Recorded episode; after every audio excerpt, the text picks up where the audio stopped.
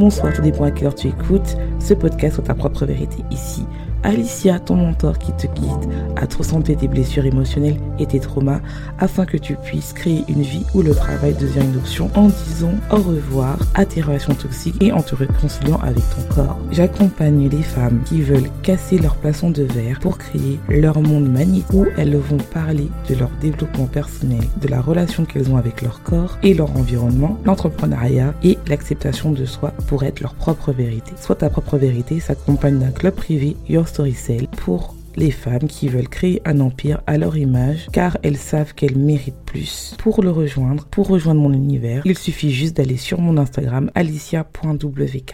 Bonjour, j'espère que tu vas bien, j'espère que tu as passé une bonne semaine. Si ce n'est pas le cas, j'espère que cet épisode te remontera le moral. J'espère que vous allez bien, mes queen. Aujourd'hui, on va parler de comment trouver sa voie professionnelle, comment trouver sa mission de vie, comment être sûr qu'on est dans sa destinée.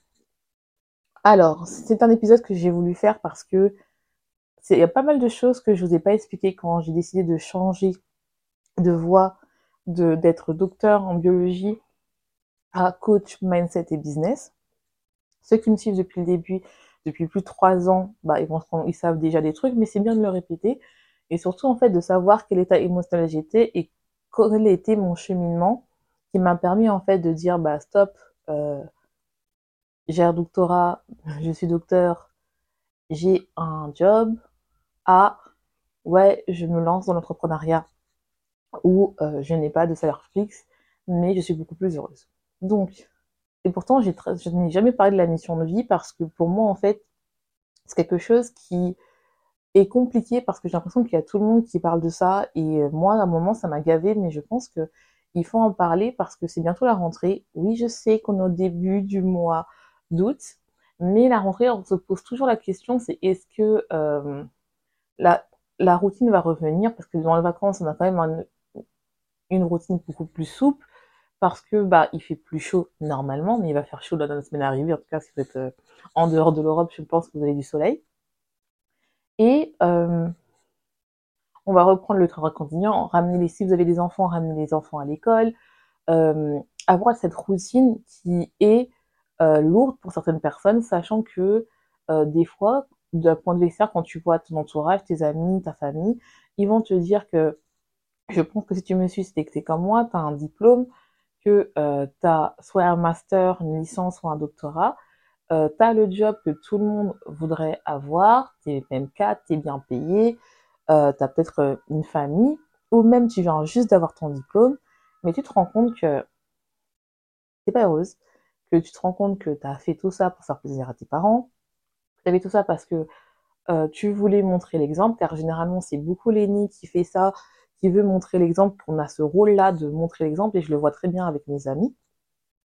Et tu te rends compte que bah ça ne rentre pas dans ton cadre. Donc, c'est vraiment quelque chose euh, qui met la pression parce qu'on a une telle pression, surtout les grandes sœurs ou même les aînés, de montrer, euh, la, euh, entre guillemets, on est un peu l'enfant test et on doit montrer le bon exemple. Et ça, je le vois beaucoup aussi avec mes amis, où on a une telle pression qu'on on a l'impression qu'on n'a pas le droit de faire des erreurs, on n'a pas le droit de faire des pauses et que tout doit être aligné. Et dès qu'on on, on sort un peu de la trajectoire, il y a nos parents qui nous tombent dessus, c'est pas bien, il faut retourner dans la case que eux, ils ont décidé pour toi, alors que toi, tu as des fois d'autres envies. Donc, moi, en fait, quand j'ai commencé entrepreneur il y a 4 ans, mon podcast il y a 3 ans, euh, et pourquoi j'ai changé, c'est parce qu'en fait, avant, il y a plus, on va dire, il y a 5 ou 6 ans, j'étais en couple avec quelqu'un, et finalement, ça, ça n'allait pas, et j'étais en, euh, j'habitais à London, Ontario. Et oui, il y a un London au Canada. Et euh, j'étais euh, chercheuse, docteur en biologie. Je faisais un postdoc sur euh, l'ostéoarthritis, c'est-à-dire l'arthrose. Euh, j'avais une étudiante que j'adorais beaucoup, que j'ai euh, formée, j'ai bien aimée. Et j'étais dans deux équipes différentes, mais finalement, je travaillais principalement dans une équipe qui était une nouvelle équipe et il y avait l'ancienne équipe.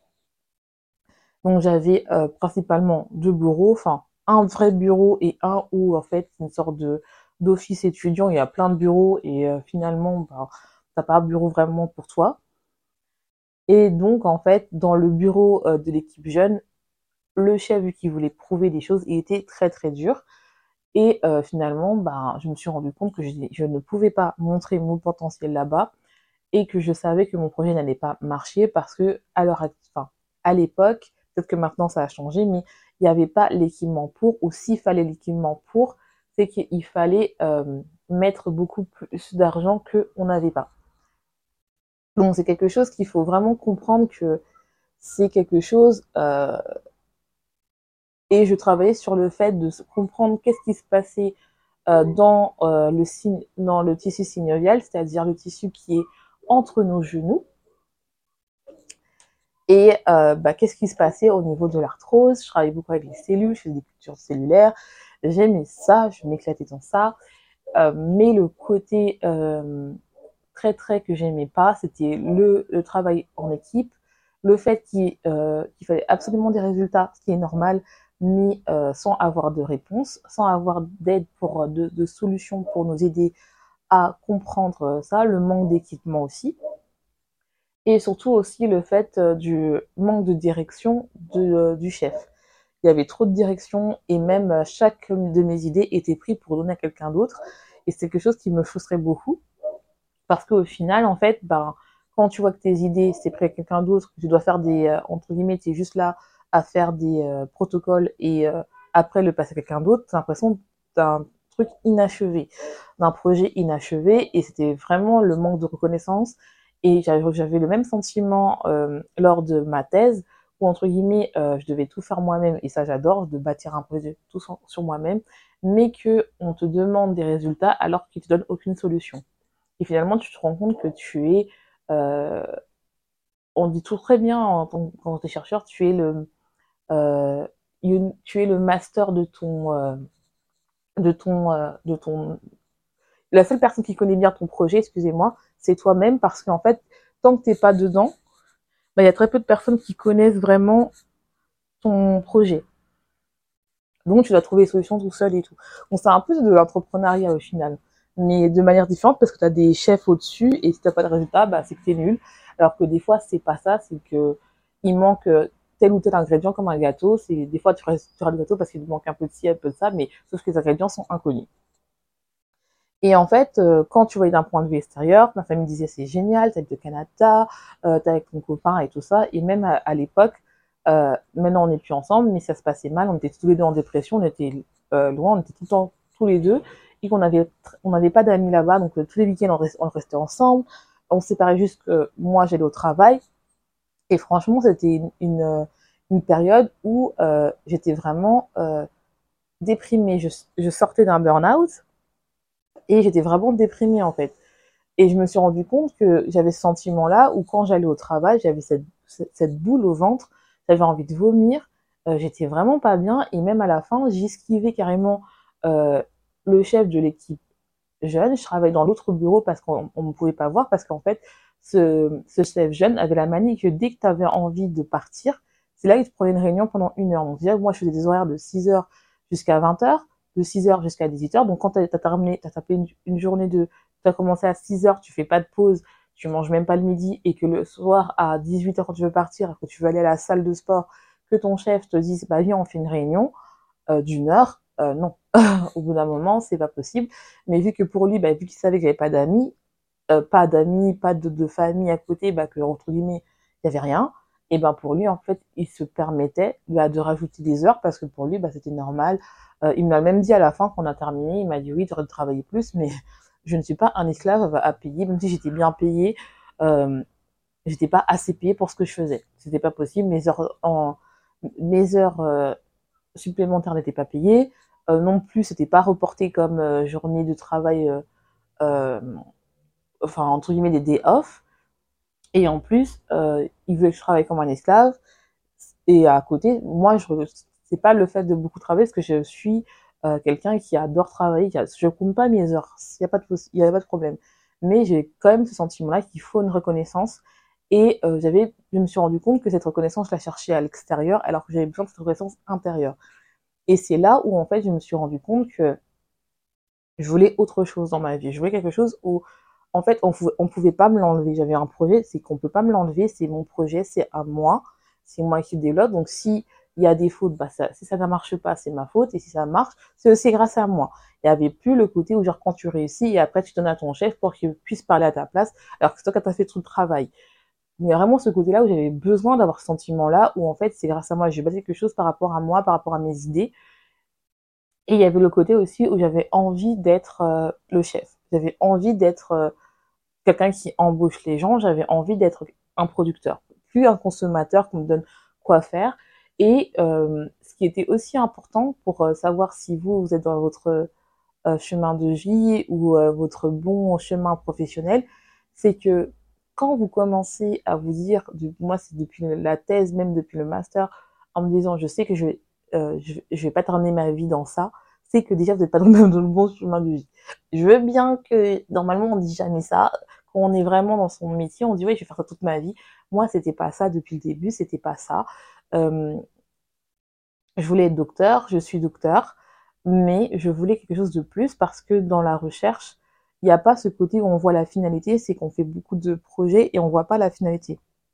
Quand on travaille avec l'humain, avec la personne, pardon, des formations professionnelles, euh, on a quelque chose où euh, on voit l'évolution directement. Par exemple, quand j'ai coaché, euh, quand j'étais euh, quand j'étais en euh, dans mon postdoc avec mon étudiante, quand j'ai vu qu'elle commençait à avoir confiance en elle, quand je lui ai appris à faire des choses euh, telles que pipeter, euh, c'est vraiment des mots techniques, mais faire des pipetages, travailler plus, être s'organiser au travail, avoir une bonne une bonne hygiène de vie, tout ça, tout ça, qui a permis en fait qu'elle soit vraiment excellente maintenant.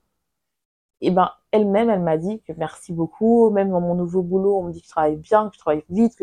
Et en fait, c'est ça que j'aimais bien. C'est vraiment l'évolution qui est très euh, palpable qui est vraiment ça. Et je le retrouve beaucoup dans mes coachings où je vois vraiment que mes coachings, en fait, au début, elles ont un peu du mal, puis elles arrivent à, à comprendre leur message, à développer leurs réseaux sociaux, à attirer des clients qui veulent travailler pour elles et elles bâtissent leur empire. C'est vraiment une évolution. Qu'il y a moins ça dans la recherche où c'est beaucoup plus le côté on va chercher des financements, oh, il faut se faire bien voir du chef, et moi, en fait, c'est pas ça. Et ça, on le retrouve dans plusieurs boulots que je parle avec mes, avec mes copines. C'est pareil. Et c'est un peu ça le salariat. Si tu veux augmenter, il faut quand même faire du réseautage. Et même dans l'entrepreneuriat, il aussi, il faut aussi du réseautage. Mais je trouve que tu le fais par rapport pour toi et non pas par rapport à une augmentation. Donc, euh, voilà. Donc, la première chose, si tu, pour savoir si, tu es dans ta mission de vie, c'est déjà te poser la question 1, est-ce que tu es heureuse d'aller au travail tous les matins? Attention, je dis pas qu'il faut être tous les jours de bonne humeur, c'est normal qu'on est fatigué, mais euh, est-ce que tu es plus souvent heureuse que si tu es triste? T'as le boulot comme moi, c'est pas possible. La deuxième chose, c'est que moi, en fait, aussi, euh, ce qui s'est passé, c'est que les gens à l'extérieur me disaient c'est trop bien, c'est génial, tu es docteur, ah c'est trop bien, tu vis tu vis à l'étranger, c'est trop bien, je vais venir te voir. Les gens viennent jamais, hein. moi ils sont jamais venus. Euh, ils voulaient venir quand je partais, ce qui est génial, alors qu'ils allaient jamais venir euh, ouais c'est normal on va venir te visiter et tout ça euh, voilà moi ça me faisait trop d'être tout le temps toute seule je pleurais tous les soirs j'adore voyager j'adore vivre à l'étranger mais London Ontario c'était quelque chose qui était trop comparé à une ville comme Paris c'est c'est la même densité, mais il faut, il fallait la voiture. Je ne conduis pas, je ne sais pas conduire, et je pense que j'ai besoin quand même de travailler dans une ville où il y a les transports en commun, où je peux rencontrer des gens. Là, c'était quand même compliqué. D'ailleurs, j'étais en fin de relation euh, où, euh, où mon ex était en dépression, j'étais pas bien. Euh, c'est vraiment quelque chose de compliqué. Donc, ce qui est fait que j'ai rencontré des gens, oui, mais c'était pas des personnes avec qui on sort. C'était des personnes qui m'ont fait euh, quelque chose, qui m'ont permis en fait de comprendre qui j'étais. C'est-à-dire que même euh, mon étudiante, pour moi c'est un échange, elle m'a appris des choses sur moi, elle m'a appris euh, à prendre soin de moi et elle m'a appris aussi à à faire face à ma santé mentale. Et c'est là où j'ai vraiment pris face à la, santé mentale. Je trouve qu'en Europe, notamment pour les euh, pour tout ce qui est travail, on ne prend pas en compte la santé mentale, on fait que travailler, travailler, travailler, et il y a très peu de place sur la santé mentale, alors que là-bas au Canada, j'ai vraiment fait euh, le soin sur tout ce qui est santé mentale et j'ai compris que une personne pour vivre, elle a besoin d'avoir aussi un travail qui s'épanouit, mais aussi avoir la santé mentale qui est bien. C'est pour ça qu'à chaque fois, je, je parle de mindset et de business parce que c'est vraiment important pour moi parce que je me suis rendu compte qu'il faut un équilibre. Et donc, en fait, ce qui s'est passé, c'est quand tout le monde te dit que ouais, t'as as une vie de rêve, que c'est magnifique, alors que toi, t'es en train de pleurer, tu fais, est-ce que tu, moi, j'avais une image de façade. Donc, je faisais plus ça pour faire plaisir aux gens et non pas pour euh, me dire que, euh, ouais, il fallait quelque chose, euh, est-ce que ça me faisait vraiment plaisir, en fait? Ça, c'est aussi important. Donc, la deuxième question qu'on va se poser, c'est est-ce que tu fais ce job juste parce que tu fais plaisir à tes parents ou à ton entourage parce qu'ils te disent que la vie parfaite? Ou c'est parce que j'aime vraiment. Ça aussi, c'est et quand je dis ça, ça, date des années. C'est pas juste six mois. Euh, après, t'en peux plus, euh, ça va pas, le travail, ça va pas. Il suffit juste de changer de travail. Mais est-ce que c'est vraiment quelque chose de de deep en fait, de profond? Tu sens un malaise, tu vas pas bien? Là, oui. La troisième chose, c'est se dire aussi que quand tu changes de statut, tu vas travailler les semaines, le livre de quand on se lance entrepreneur, il y a un fameux, c'est la semaine de 10 semaines. Ça, ça n'existe pas euh, tant que tu n'as pas un certain niveau dans l'entrepreneuriat. Tant que ça, tant que pas besoin d'être devant ton ordi, euh, ton, téléphone à promotionner, tu as juste à mettre euh, un truc sur ton, offre et les gens cliquent dessus. Sinon, tu as besoin de faire du travail. Le revenu passif, ça n'existe pas semi-passif, c'est-à-dire qu'il faut faire des choses, des autorisations pour avoir des tous les jours dans tes offres pour avoir être découvert. Et ça, ça demande du travail, surtout au début. Surtout si t'as pas d'abonnés ou tu as des abonnés mais tu as un très faible engagement. Si euh, ton offre, les gens ne courent pas après, il faut travailler ton message, tout ça. Ça demande du travail. Et tu as plusieurs casquettes. C'est-à-dire, euh, même si tu es dans un seul réseau, même si pour moi, je suis pour créer une omnichannel euh, présence, c'est-à-dire avoir plusieurs réseaux pour ne pas dépendre d'un algorithme monté comme si tu étais salarié encore. Tu es, euh, si tu es sur, euh, que sur Instagram, tu dois faire des réels. Donc, c'est des vidéos, tu dois te former sur le montage. Euh, tu es, euh, même si tu payes quelqu'un, il faut quand même un petit peu se former pour pouvoir viser la personne. Deuxièmement, il faut euh, être créateur de contenu, il faut être designer parce que tu crées tes propres posts.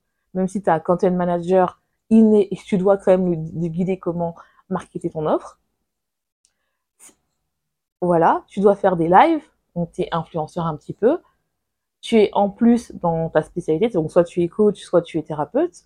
Donc tu as plusieurs casquettes. Et si tu rajoutes l'aspect blog, tu es blogueur. Si tu ajoutes l'aspect euh, youtubeur, tu es youtubeur.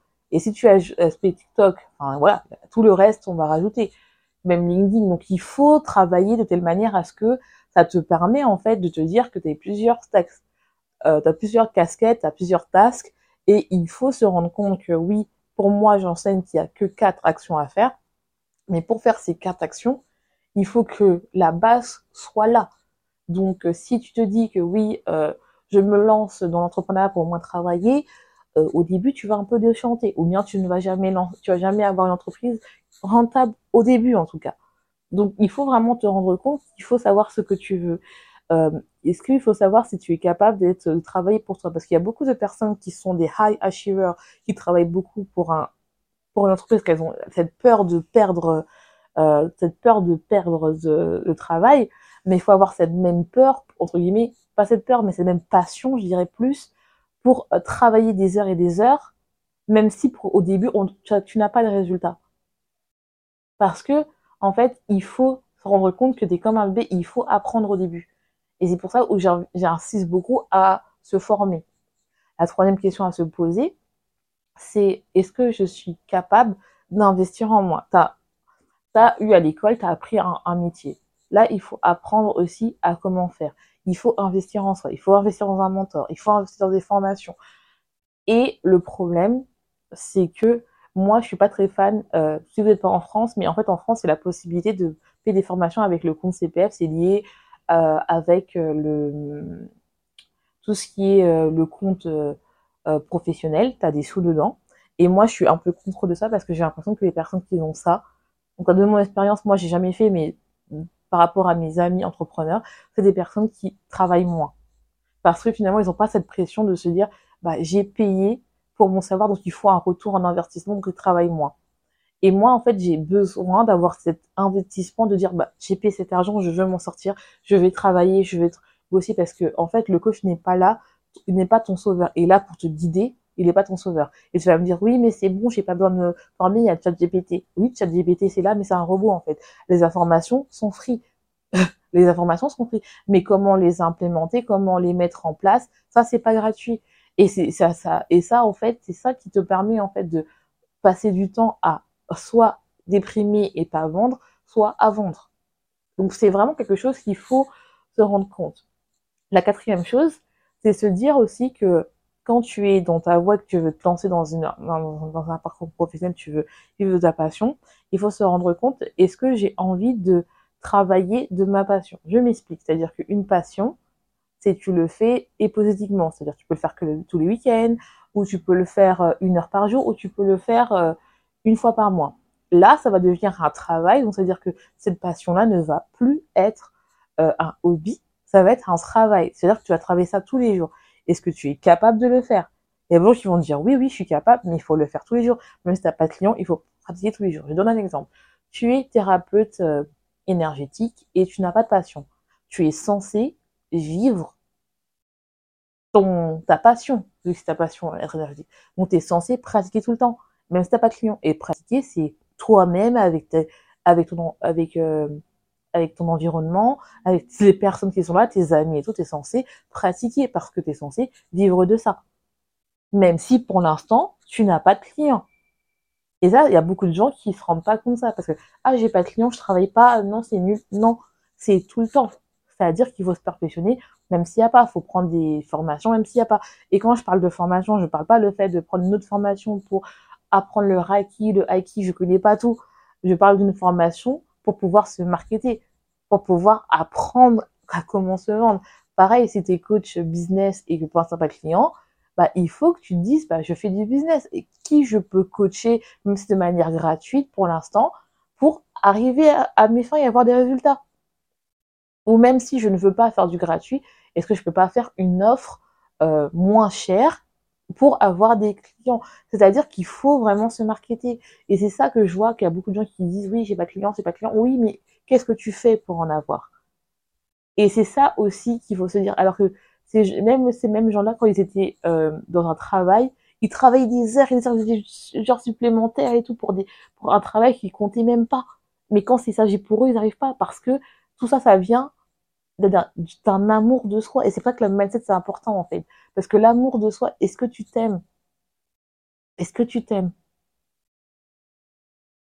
Et la dernière question qu'il faut se poser pour savoir si tu es dans ta mission de vie, je sais que c'est pas un, podcast comme tout le monde fait, et, je pense que c'est ça aussi qui vous ai mis, parce que je pense que vous êtes comme moi, vous avez marre de toujours avoir la même chose, toujours avoir euh, les mêmes euh, baratins, moi, j'essaie de faire un truc différent. Donc, si tu es là, ça veut dire vraiment que tu te poses la question et que tu as envie d'aller.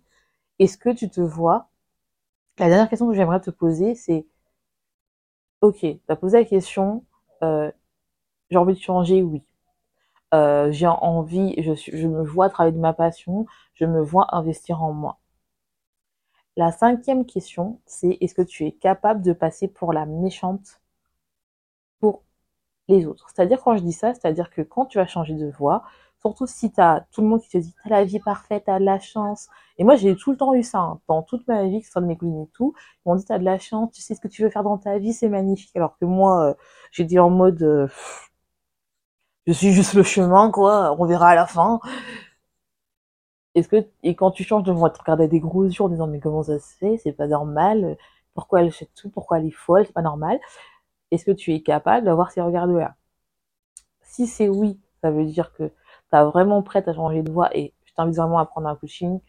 Et euh, euh, je t'invite vraiment à prendre le coaching, à t'inscrire soit euh, dans True Empire Coaching, qui est un coaching one by one avec moi, qui est de trois mois, qui te permet en fait de créer une offre personnalisée et de te marketer sur tous les réseaux, de créer une omni charnel présente, ou la version euh, coaching de groupe où tu as un coaching, le club privé, où je t'apprends les étapes pour te développer sur les réseaux sociaux, euh, sur Pinterest, sur TikTok et Instagram. Parce que tu vas passer vraiment pour la méchante. Tu vas passer vraiment pour la méchante parce que, en fait, quand tu changes, les gens n'aiment pas le changement. L'humain n'aime pas le changement.